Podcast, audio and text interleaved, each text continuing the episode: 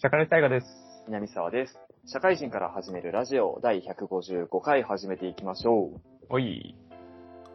う。いやさ、タイガさんにちょっとね、あの、お悩み相談がありまして、あああ。の、はい。タイガが、あの、俺がね、一人で勝手に動画を上げてるみたいな話したじゃん。はいはいはいはい。まあ、あれを、あどこまで知ってるかわかんないけれど、けど、最近ね、あの、生配信をしたのよ。おー、すごいじゃん。で、何な、何集まんのえーっとね、20ぐらい。おー、なんかすげえ多い気がするわ。そう、結構多いなと思ったんだけど、うん。で、20人ぐらいで、一応ね、あの、こって、こっちもラジオ撮ってるからさ、はいはいはい。あの、あんまり、何この人とこの人一緒みたいなリンク付けされるのめんどくさいなと思って、うんうんうん。まあ、ボイスチェンジャーとかでね、はははは。使ってやってるのよ。 えー、いるそれ。あとさ、もうこのさ、さからしの方はさ、結構真面目なこと話してるじゃないうんうんうん。はいだから最悪職場の人にバレてもいいかなってのもあって。はいはいはい。で、もうもう一個の方は結構あの、ふざけ倒してるから、あ、そうなのはいはい。あの、まあ、あれだなと思って、職場の人にバレるのも嫌だし、うんうんうん。職場バレするのも嫌だなと思って、はいはいはい。ボイチェン使ってやったんだけど、だいたいね、2時間ぐらいやったのよ。長っ。 2時間一人で喋りっぱなし一人で喋んのあ、そうそっかそうそうそうあれか、そっか。コメントが、あのー、に対してとかね。あ、そうそうそう。そういうのもありつつね。はいで、そこで2時間話した時と、うん。最近ね、その、まあ、会社でも、えっとね、部長面談とかがあるのよ。はいはいはい。で、その、部長とね、この、今月どうだったとか、先月どうだったとか、そういう面談する機会、機会があって、うん。うんうん。なんかさ、ラジオやっててもたまに思うんだけど、うん。人に物事伝えるの下手くそすぎないって思ったんだよね、最近。南沢が俺がね。はいはいはい。っていうのも、その部長との面談の時に、うん。あの、なんか同僚とか含めてね、うん。同級生とかが、まあ、役職ついたりとか、うんうんうん。結婚したりとか、うんうんで年収が俺より高かったりとか、うん。うんうんうんって。ことがあって結構焦ってるんですよね、みたいな話をしたのよ。はいはいはい。俺が、俺としては、なんかもろもろ含めて、なんか、何自分が今これでいいのかみたいなのがちょっと焦りの要因だよねみたいな話をしたかったんだよ。うんうんうん。で、なんか部長そういうことを感じたことありますみたいな話をしようと思ったのね。そしたうんうらんうん、その時のアドバイスとか聞きたいなと思ったんだけど、うんうんうん。なんかさ、伝え方下手くそだったのか、あ、南さんもなんか、そういう役職つきたいのみたいな話されて、ああー、はいはいあ。そう、なんまかあまあそう、まあそういう欲求じゃないんだよなっていうのがあってね。ああ、でもまあまあ、わかるな。うんうん。あの、決して俺がなんか部長とか係長とか課長になりたいっていう話をしたいんじゃなくてさ、うんうんうん。焦ってて、ちょっとなんかこういう気分で、あんまりなんか仕事はかどんないんですけど、なんか、そういうことありましたみたいな、ちょっとした世間話的なね、つもりだったんだけど、うんうんうんうん。そういう欲求ある、人の上に立ちたいみたいな欲求あるんだ、みたいなことを言われて、なんかちょっと噛み合ってねえと思ってさ、ああ、でも、まあまあ、でも、いや、僕も多分それもらってたら、わかんない。そういう話し方がわかんないけど、うん。はいねまあでも部長と同じ回答すると思はいはい。あの、あ、なんか役職つきたいのみたいな。うわ。うんうんうん。そうそうそう。結婚したいのとか。はいはいはいはい。あの、個別個別のね、トピックに。うん。まあそっち行っちゃうかも。なんかひっくるめた話のつもりだったんだよね。全部総じて、なんか同級生たちに置いてけぼりにされてる感がちょっとね、みたいな話だったんだよね。はいはいはい。なんなんかか、そう。多。分、うん。伝え方としては逆なんじゃないはいはいはい。なんか焦ってる経験がない、焦った経験ないか聞きたいんですけど、まあ、最近、同僚とかが、みたいな話し方だよね、多分。そあれだっのたねら、、あー、スッて入ってくる。結論から先言うみたいなね。そうそうそうそう。確かにね、それはそうかもね。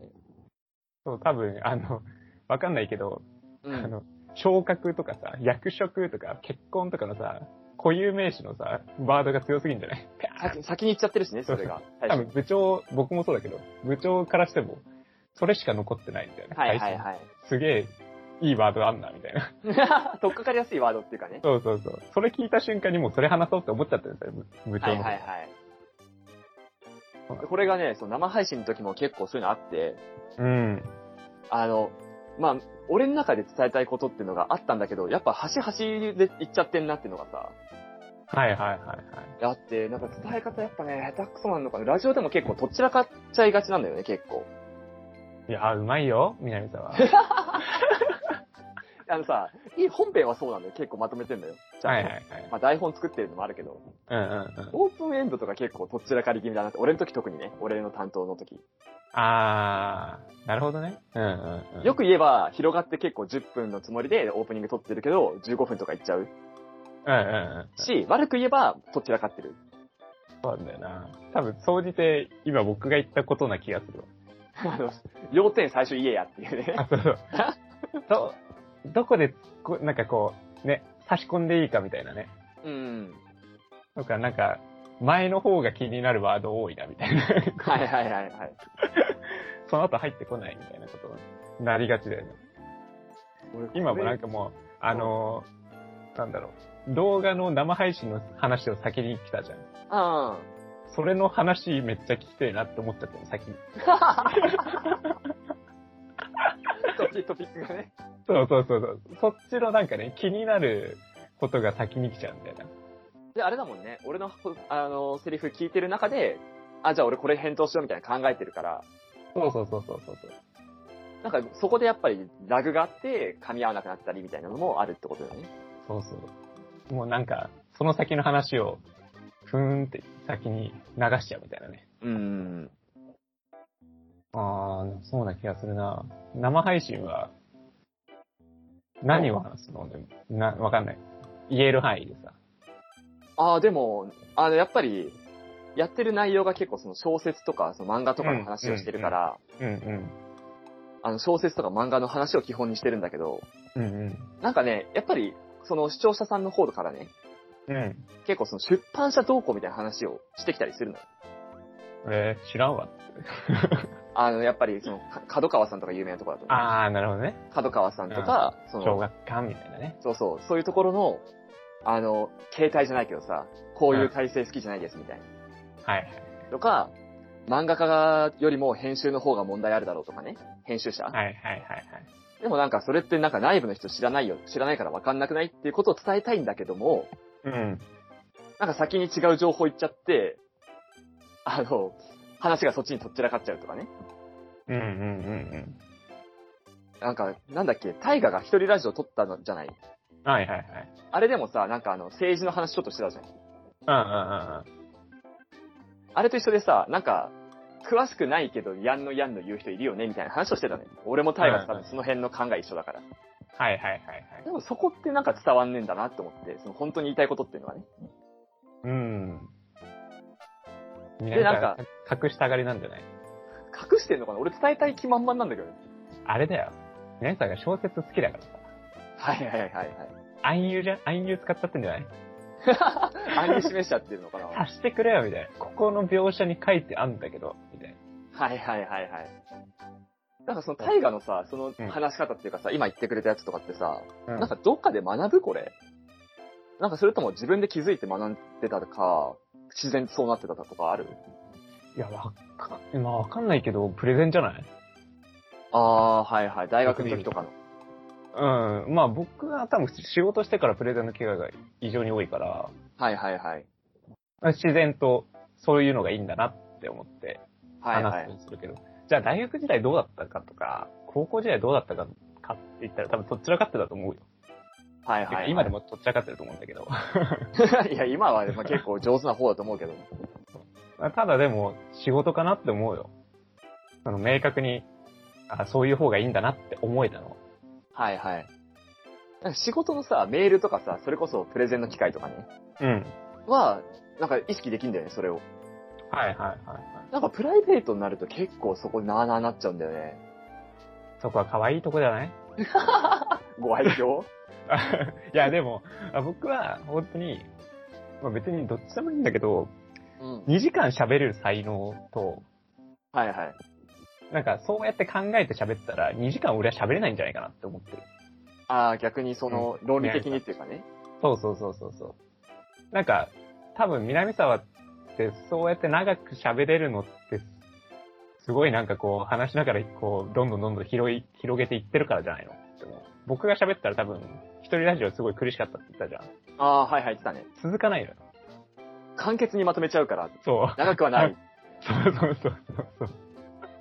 僕絶対そうだと思うよ。だからなんか、るほどね。うん。才能と、なんか、直しちゃいけないとこでもあるかもしれない。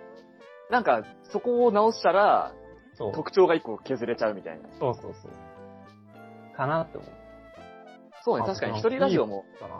タイガは結構苦労するって言ってたけど、なんか俺気づいたら長くなっちゃって逆に苦労するもんね、聞いるとこ。いや、そう。だから、すごい不思議だなって思うけど、いやー、やっぱね、いいとこ伸ばしていこうよ。5時間行こう、5時間。5時間生配信。やばいだろ、それ。 あの、動画とかなんもないからさ、一一枚で、一枚でずっと喋ってんだけど。いや、いやでも、そういうのが多分、南さん、得意な人だからね。ああね、あの、得意不得意がタイガと真逆に言っちゃってんだな、この喋りに関しては。ああ。いや、なんか、褒めて伸ばすのいいなそれ今気持ちよかったわ。褒める側が気持ちよかっああ、褒め、褒めるの気持ちいい。た。じゃあ、あの、今後もっともっと褒 めて。俺、あんまタイガから褒められた記憶ないから、どんどん褒めていこう。本心ですから。本心でけなされとるやんけ。じゃあ本編やっていきましょう。今日ははい大河の世界史です。よろしくお願いします。はい、お願いします。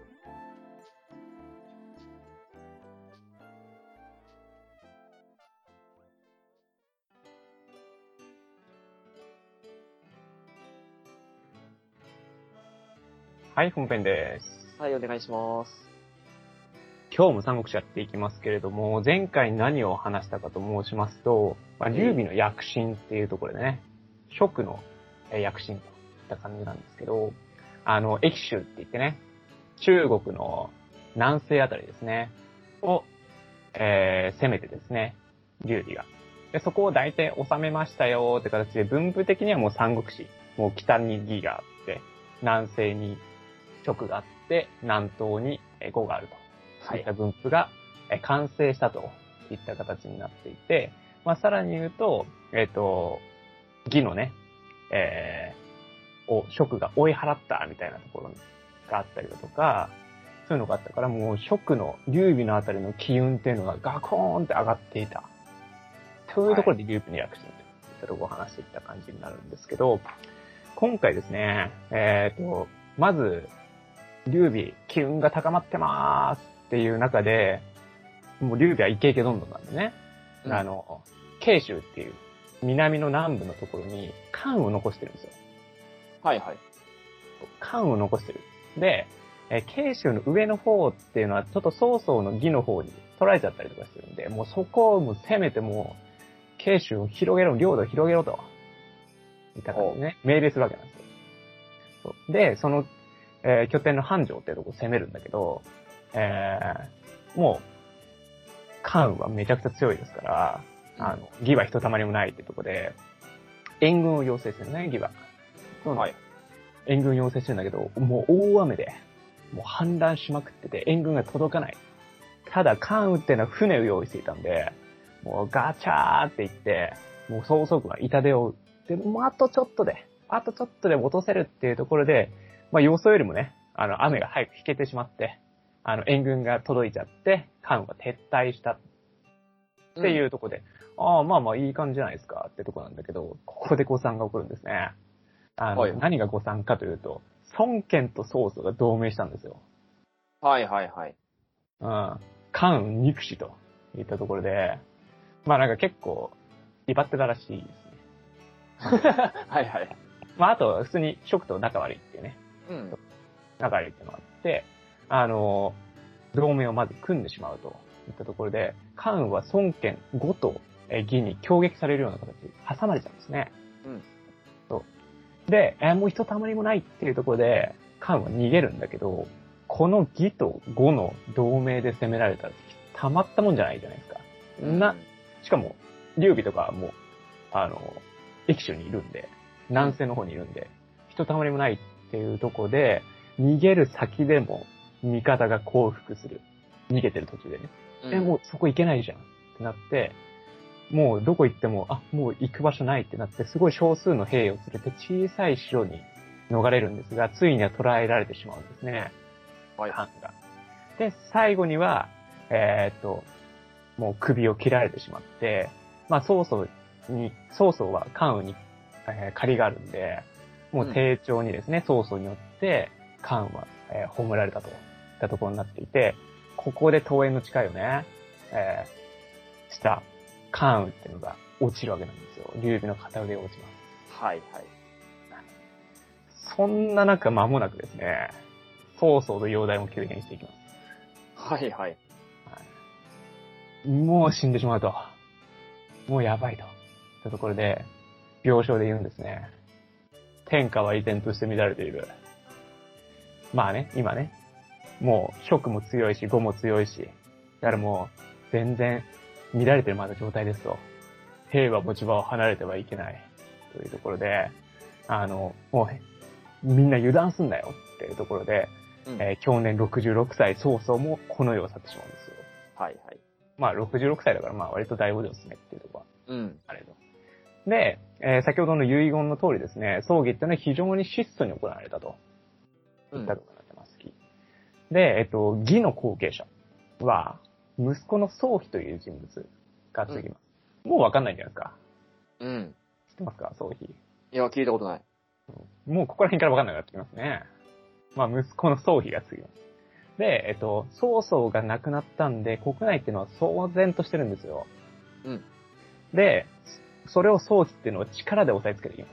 ドーンと。はい。さらには、曹操っていうのは、えー、息子が3人いるんですね。曹妃もいる、いて、曹職っていう人もいて、曹将っていう人もいて、みんな割とできるやつだったんですよ。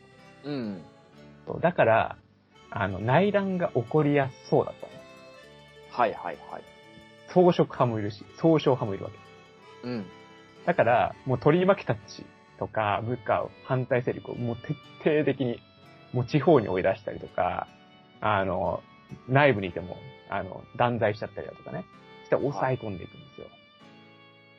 そう。で、早期っていうのはもう力で抑えつけて、ようやく、こう、後継者として、まあ、立ったといったところなんだけど、そこでね、ついに、はいあの、漢王朝が終わりを迎えるんですね。はい、はい、はい。まだあったんですね。 そう、逆にあもねう。なるほどね。あの、時の、えー皇帝、検定という方がね、うんこの宗妃に対して皇帝の位を禅譲する。まあ、譲りますと。いはい、はい。ったところになってて、義の初代皇帝に34歳宗妃がなったと。いったところで、曹操じゃなかったんだと。 うん。ね、初代の皇帝は宗妃なんですよと。いったところになっていて、はい。えーようやく義に皇帝がつきましたよと。っていうところで、このニュースっていうのが中華全土に駆け巡ると思うんですね。はい、はい。で、その中で、まあいろんなニュースがね、中華広いんでありまして、検定が早期に殺されたって誤って伝わるところもあったらしいんですよ。はい、はい、はい。このニュースをですね、劉備は巧みに使っていくんですね。はい、はい。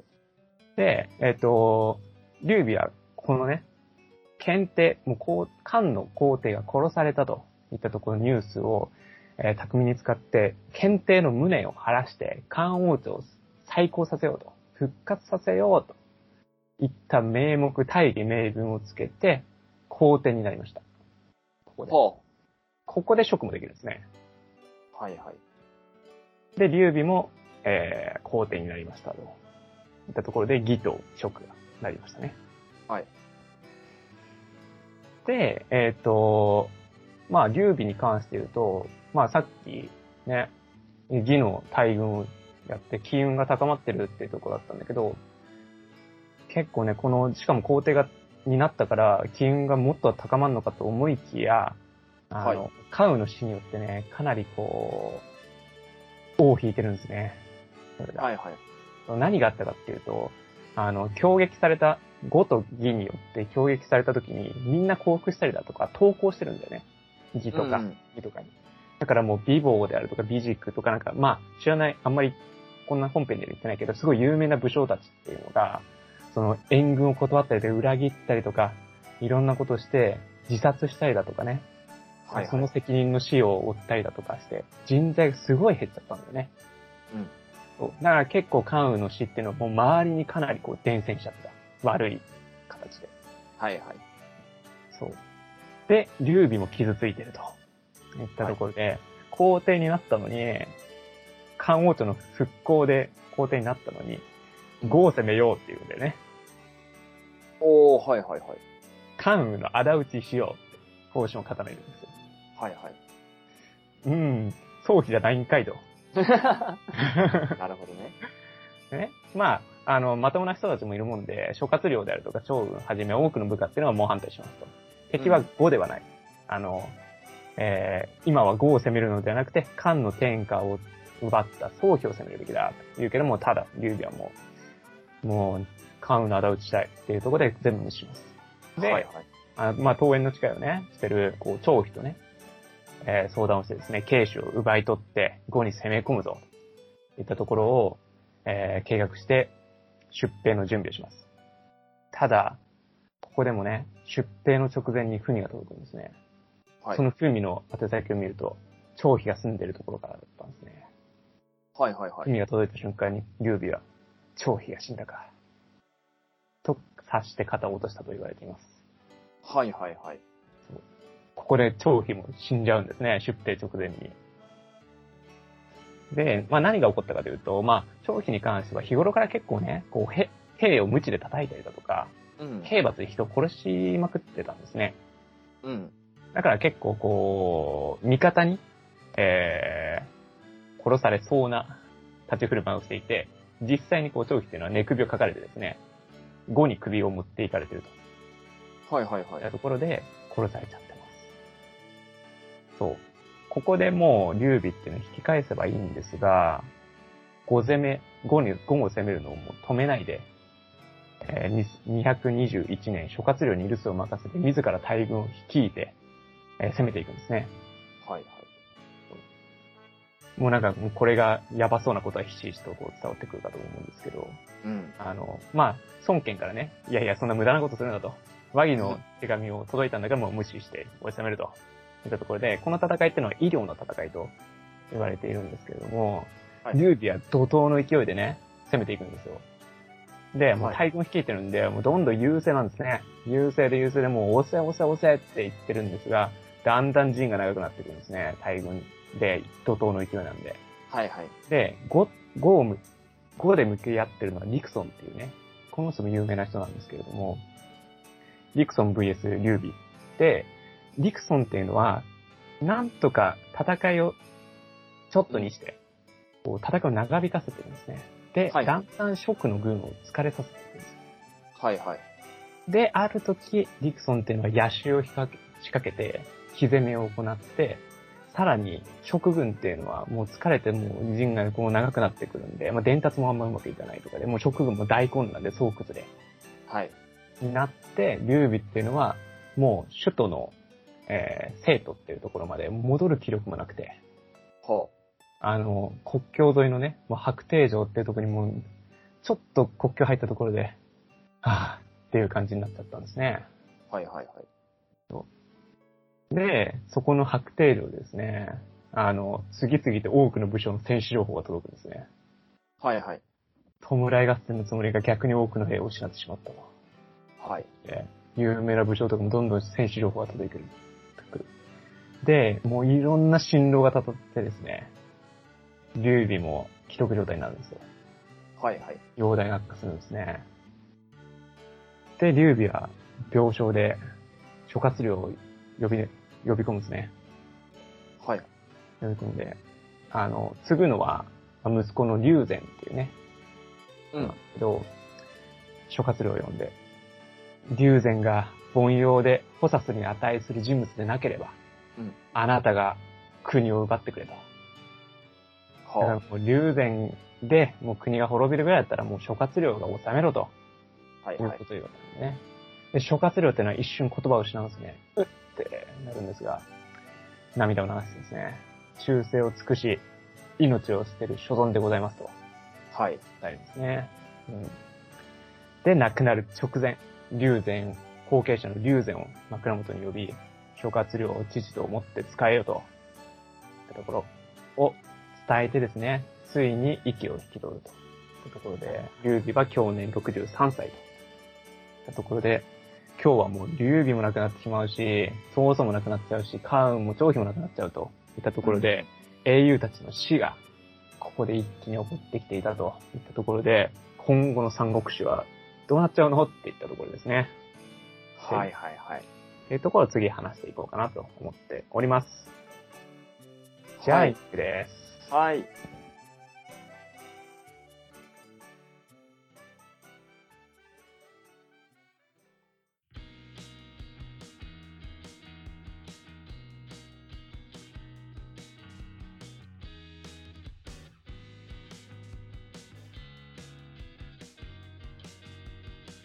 はい、エンディングです。はい、お疲れ様です。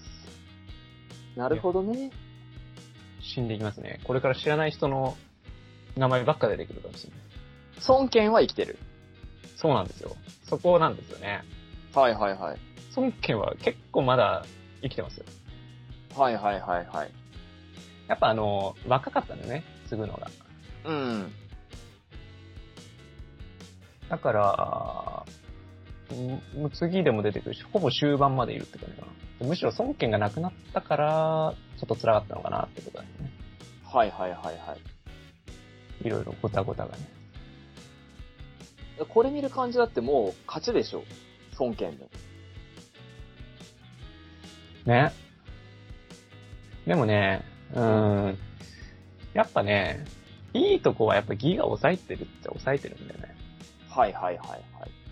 この時ってね、割と領土的には、領土っていうか広さだけで言うと、うん。ほぼトントンなんだよ、全部。あそう5が一番でかいぐらいなのかな。はいはい。広さだけで言ったら。なんか。でもまあ、長安とか、うん。でかいこう、都みたいなところをこう、義が抑えちゃってるとこあるから、まあまあ、そこのとこでね、結構難しいんだよね。はいはいはい。まあ、これで言うと、5なような気がするんだけどね。うん。今んとこ、まあ、さっき言ってたけど、5が一番大きいぐらい。そうそうで、孫権も生きてる。そう。うん。それはもう5じゃねえのってなっちゃうね。なんだろうね。なんか、うん。名プレイヤーがみんな死んじゃって、義は、割と上の人もしっかりしてるんだよね、葬儀とか。はいはいはい。だから、もうショックとかは今後ガタガタになっちゃうし、うん。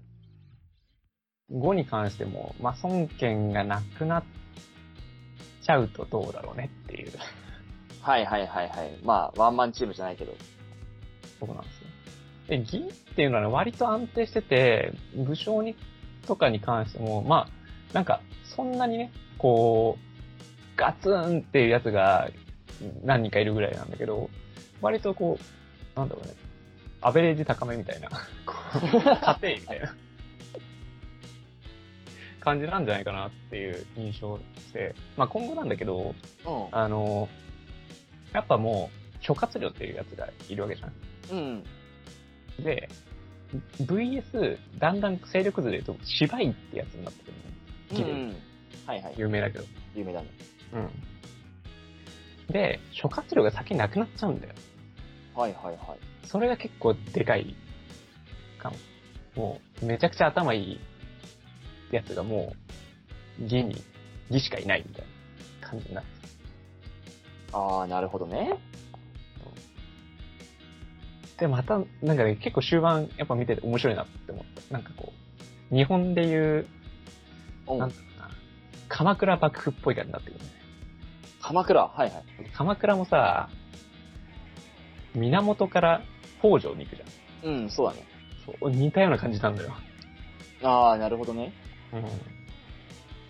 これが、宗家っていうのが危うくなってくるんだよね。はいはいはいはい。だから三国志じゃ、三国志じゃなくなってくんだよね。宋、宋家と劉家と孫家で、えー三国志が成り立ってるのが、うん。第三勢力が出てくる。はあ、なるほどね。それによって、まあだからね、時代が動くときっていうのは必ずクーデターが起きるんですよ。うんうんうん。ってとこが常ですよね。なるほどね。まあまあ、一応、なんだろう、この三国志の終焉っていうのうん。最後どこ勝つとか、どういう風になる、なって収まっていくみたいなのは、まあ、ね、うん。知っちゃいるんだけどね。そうそうそう。結末だけは。なんかこう、しょんぼりする、最後がしょんぼりするのは、なんかそこでしれっとなくなるからなんで。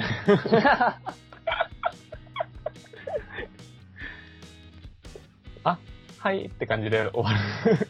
あー、何回みたいな。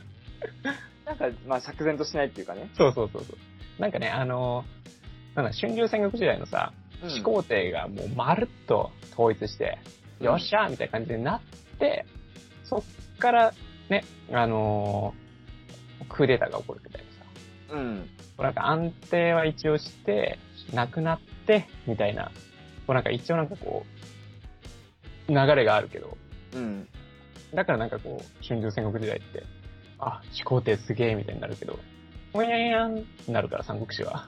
そう最後が。むにゃむにゃむにゃむにゃ。3行ぐらいでむにゃむにゃむにゃむにゃ。なんかまたぐちゃってね。そうそう。あ、なんか、あ、統一な、あ、うん、みたいな感じにななっちゃう、うね。ん。なんか、織田信長が統一したぐらい、なんかよくわかんなくなってるぐらいのね。そうそうイそうメーそジのね。う。あしたのしてないのみたいな。そう、なんか、あれみたいな。でもなんか僕が、ああ、今回でそうなんだって思ったのが、うんあ、漢から受け継いだのは義なんだねっていう。ああ、直結でね、そその、うそうそうそう。収めてた缶が、もらったのは義なんだっていう。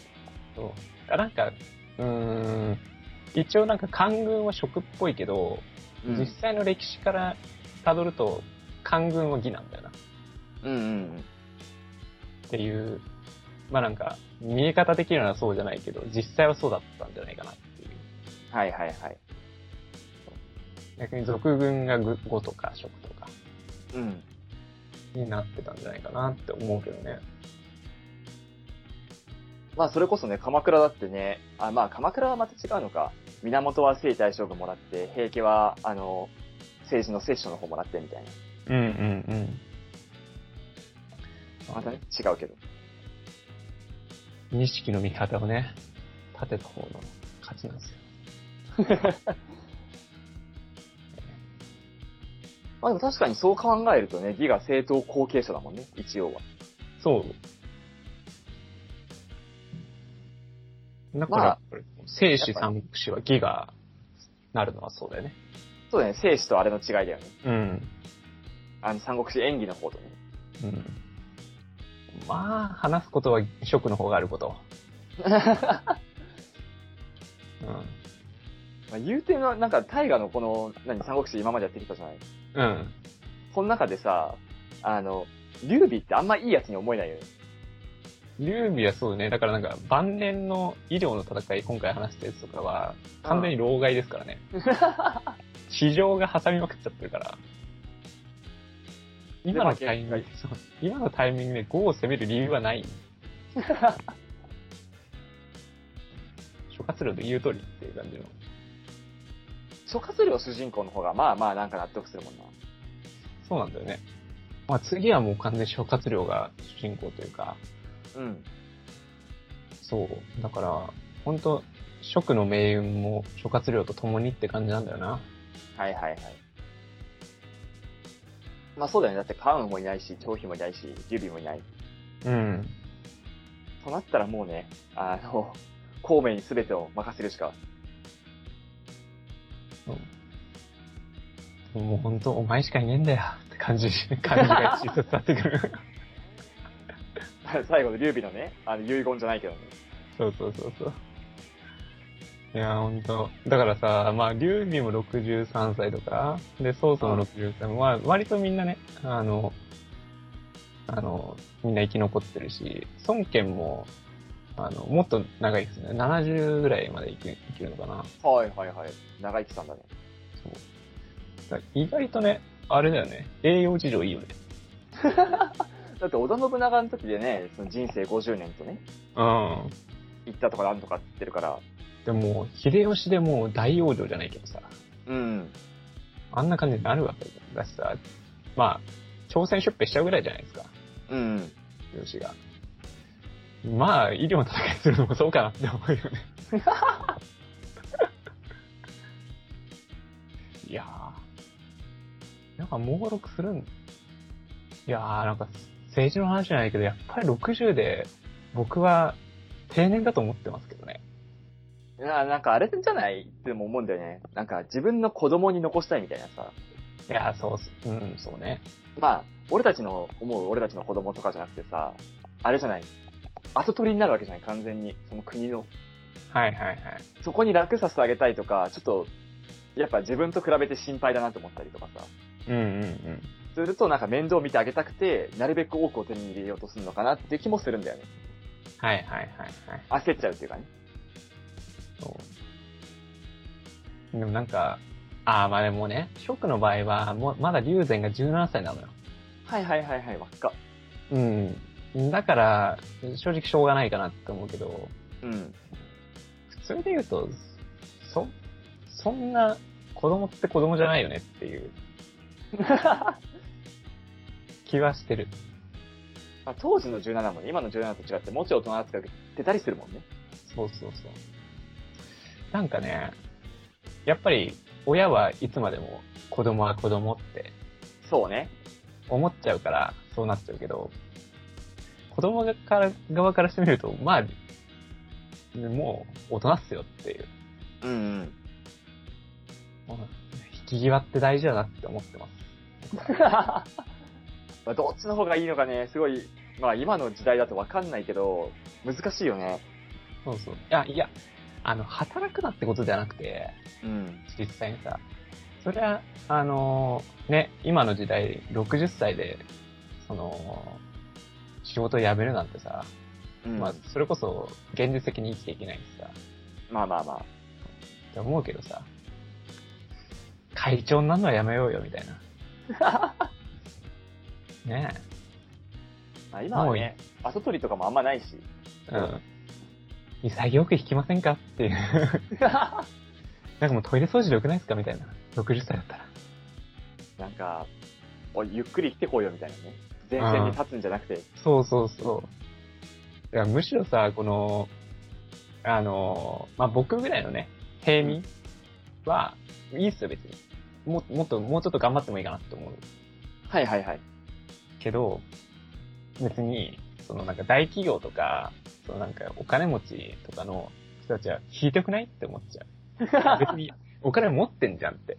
うんうん生きていけるし、全然、あの、贅沢して生きていけるんだったら、もう譲りなさいよって思う。うん。うんうん。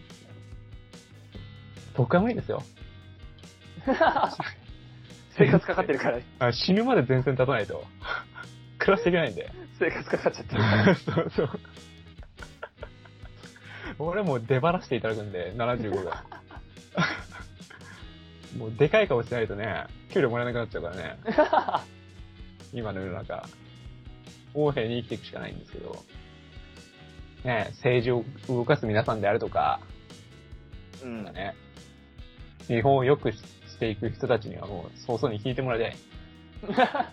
まあどうしたってね、やっぱ視野狭くなっちゃうしね、年取るとね。そうそうそう。でもこれさ、かわな、なんだ辛いなって、自分も絶対そうなるんだけど、うん。視野狭いことを自覚できなくなるんだよね。多うんう分んうんだから免許も返納しないわけじゃん。うん。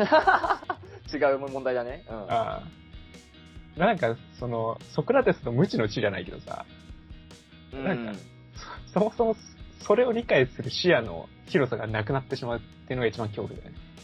そうね、自分がどんぐらい衰えてるのかがわかんないっていうのがね。そうそう。なんか、信じる能力も、ね、だから全ての能力がやっぱ退化しちゃうわけだから、うん。 判断力もそうだし、それこそ自分を信じるっていう、なんか自分の力、なんかよくね、100メートル、走るイメージと違うみたいなさ、うん。みたいな話も絶対そうだし。いやそういうね、見極めができなくなるから、だから自分は先に言っときますよ。手放していただくんで。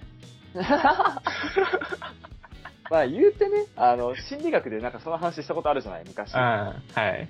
そそうう,、いね。うのはなんか学んでるだけね、あの、ワンチャンちょっとだけ視野広いかもしれない。そうそう。それはいいよね。あ、なんか、なんか、なんか20年後とかね、30年後にね、うん。確なんか南沢ラジオでこんなこと言ってたな、みたいな。かにね。知ってるけど言わせていただきますよって言うと一番ムカつくかもな。じゃあ言うなよってね。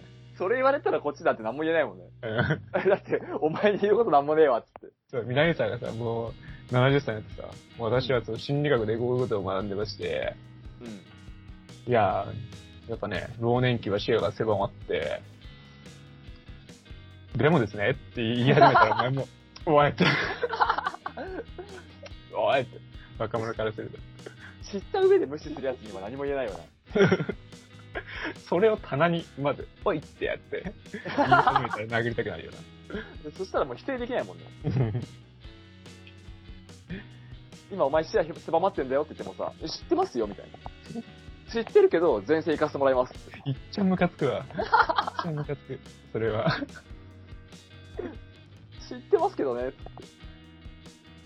えーってなって、えーってそれやられたらね、あの、純粋に関わんなくなるしか言ってないからね。なあすごいよな。まあだから、うん。人生60年ですかね、提唱するのは。アップデートして。ああ、まあ60もね、行き過ぎな感じあるけどね。三国志から学ぶ人生60年。 50ぐらいじゃないなんかちゃんと前線で活躍できるっていうかさ、あの、前世紀ばりの活躍できちゃうのは。もうね、 50ぐらいから弾き方考えた方がいいよねって感じするわ。前線にいてもいいけどさ。もうね。いやなんかそうするとさ、現代人うん。さ、前線に立てる時代って短すぎないああ、まあ、に20ちょっとで、あの、社会に出て。 ?30 年しかない。うんうん。昔はもっとさ、ね、15とかさ、はいはいはい。ね、そっからもう、日本とかでも、武将としてなってさ、キャリア積んでとか、なってたけど、で、人間50年って言うけど、まだに、現代で人間50年とか言ってたら、いや、もう、え、すぐなんですけど、みたいな。僕らも結構な、とこまで来てますよ。あれじゃない ?20 の時に、もう積んでるものが違う気もするよね。あの、あー現場経験積んでる昔の人と、はいはいはい。あの、人間としての何、何あの、蓄えがある現代人とみたいな。はいはいはい。まあ、現場経験の方が大事な時もあるけどね、当然。うん。人間としてはやっぱに今の20歳の方が、なんかあれじゃない成熟してんじゃない 確かにね、コピー機、コピーしなくてよくなったもんね。一番風遇なの昭和じゃないそれはわかるわ。そんな気するわ。だからさ、僕らもギリギリっていうかでもちょっと損してるけど、うんやっ。ぱ今の子たちは相当損し、損はしてないね。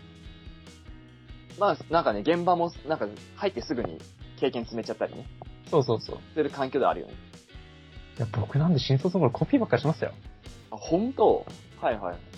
製本ばっかりしましたよ。もうステープラーばっかりですよ、ステープラはいはいはいはい。もうなんか、机の端っこで、なんかこれやっといて、みたいな。ー。そうそう。まあそればっかっていうわけじゃないけどさ。なんか、やっぱり新卒の仕事とはみたいなね。うん。電話番とかね。あーもう、あーもうやめてほしい。マジやめてほしい、電話。電話応対とかはまあ結構新卒の仕事みたいなとこあるよね。新卒同士で電話の取り合いするの、いや、マジやめてほしい。いや、あれはね、お面白いよね。うん。俺何個取ったみたいなね。でもさ、うん。今ないじゃない新卒同士で。まあな、じょ情勢も相まってね。そうそう。今何で争うのあの子たち。今何で争うんだろうね。そもそも、今もう、あれだよね、基本すぐ配属されちゃうよね、この情勢だし。うん。なんか、一括でさ、教育受けてみたいなことはあんまないもんね。でも、その、同じ部署に何人か来たりとかするじゃん。はいはいはい。それでなんか僕らとかもさ、あの、同じ部署同士のさ、こう新卒同士でなんかその電話の争いであるとかさ、うんなんか、そういうなんか、なんだろう、せこせこした雑用の取り合いみたいな。はいはい、はい。それで点数稼ぐみたいなさ、なんかあったけど、今あんまないんだろうなって思うと、まあそもそも争うっていうこと自体がないんだろうね。入社員。なんか、今年の新卒の子を見てる限りうん。だと、忙しさで競ってる感あるなっていうのは思った。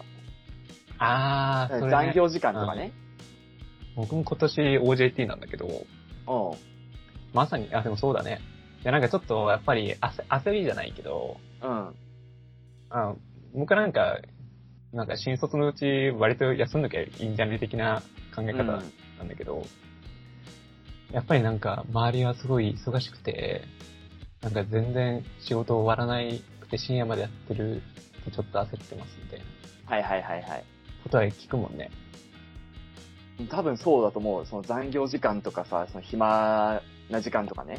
うん。時間で争ってる感はあるね、ちょっと。物量か。物量。なんか、ま、前までは電話の本数っていう数字だったのが、時間になったみたいな。時間の数字になったみたいな。なるほどね。残業時間になってくるね。気がするよね、そん な。うん。いやー、やめてえな、そういうのは。あの、ね、新卒のうちにその電話何本取ろうが残業何何時間しようが、そんなに評価変わんないしね。ほんとね。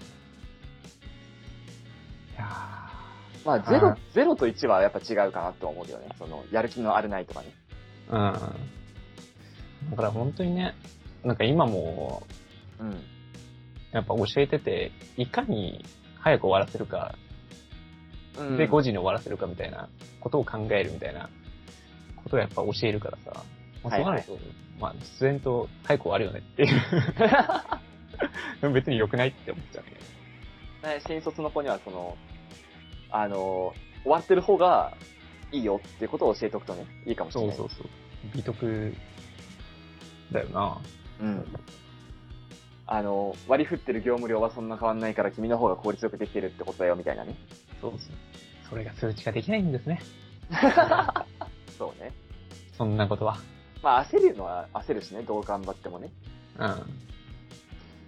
めっちゃ忙しそうじゃん、あいつみたいな。ん。うん。だから僕はもう、あれにしてるわ。もう、業務自体は、もうんう、5時に終わらせて、うん。はコンペとか、いはい。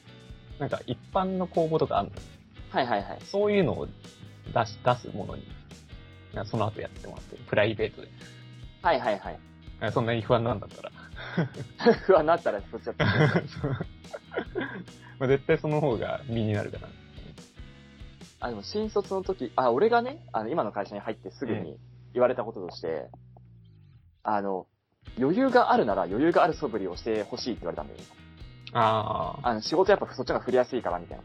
あ、なるほどね。あ俺もうだから、本当に暇だなと思ったら18時、まあ、じゅううちの定時がね、18時で終わおしまいだから、うん。 18時速攻帰って、あ、僕18時に帰れるほど余裕ですけどね、みたいな。 ああ。なんか、新卒らしくなくてムカつくな。新卒じゃないから。一応ね、あの、にあの転職だから、転職組だから。で同期で入った子とかは、そのなんか結構忙しくしたがるはい、はい。子だったから、そこで俺はもう精神の安定はね、そこで、いや、あ、なんだ、そんな忙しいんだって、俺は余裕だけどね、みたいな。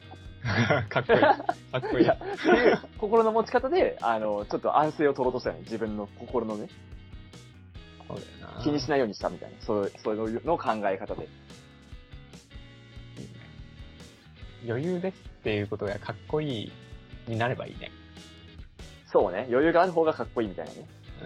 うん。えなんでそんなに 忙しそうなの みたいな。俺余裕だけど、みたいな。 やっぱでもそっちの方がね、上からしても振りやすいよね、やっぱりっていうのは、今この立場になって思うよね。そうね。安心感あるしね。うん。今いっぱいいっぱいになっちゃうと、ああ、ちょっと頼むのやめようかなって思っちゃうし。そうね。なんか、そうね。癖で、忙しいのに、あ余裕っすよって言っちゃう癖あるわ。ああ、俺もあるわ。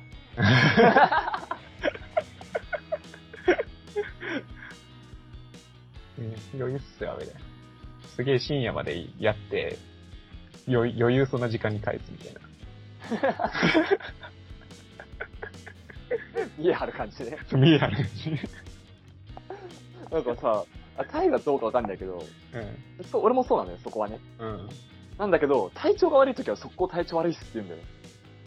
ああの、風邪気味とか喉痛いとか。あ。ああ。それは、どうなんだろうね。あ、タイがそれあんま ない。俺あんま体調悪くないから。お前でも、いつもなんかケツがどうとか言ってるじゃん。腹がどう。いや、常に悪いから感覚バグってんだよね。ああ、なるほどね。それが正常なのよ悪いの時。効だから。すべてが悪いから。すべて体調悪い。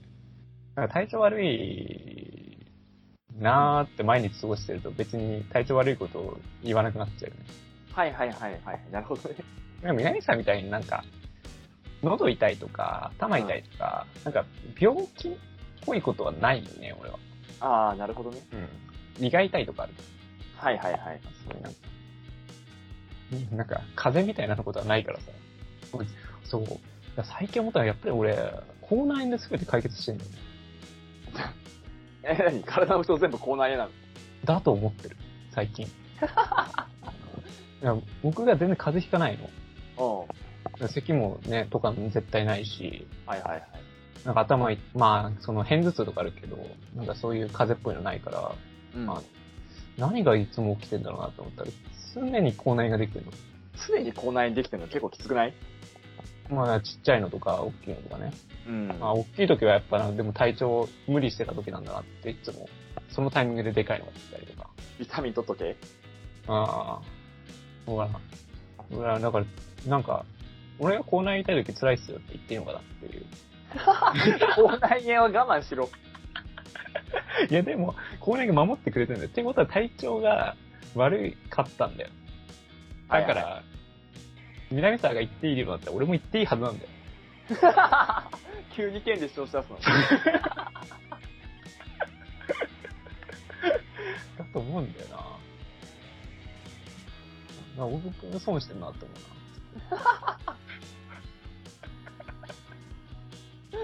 こう、口内炎いちいち逐一報告されたら笑っちゃうけどね。うな。いや、口内炎が守ってくれてるんですけど、体調悪いかったんだと思います。 笑うわ。どうにせ笑うわ。その言い方だったら OK にはならないわ。休ませてもら います。口内炎を直させていただきます。なんでそれだったら OK だわってならないだろ。なるほ ど。いや。ということで、今日は締めていきますかね。はい。社会人から始めるラジオはお便り募集しております。番組の感想や相談など何でも募集しております。メールアドレスは、シャカラジ199ナットマークティメルトコムです。シャカラジは英語199の数字です。syakaradi199 ナットマークティメルトコムです。ツイッターの DM でもお待ちしております。はい。それではまた来週お会いいたい方。南沢でした。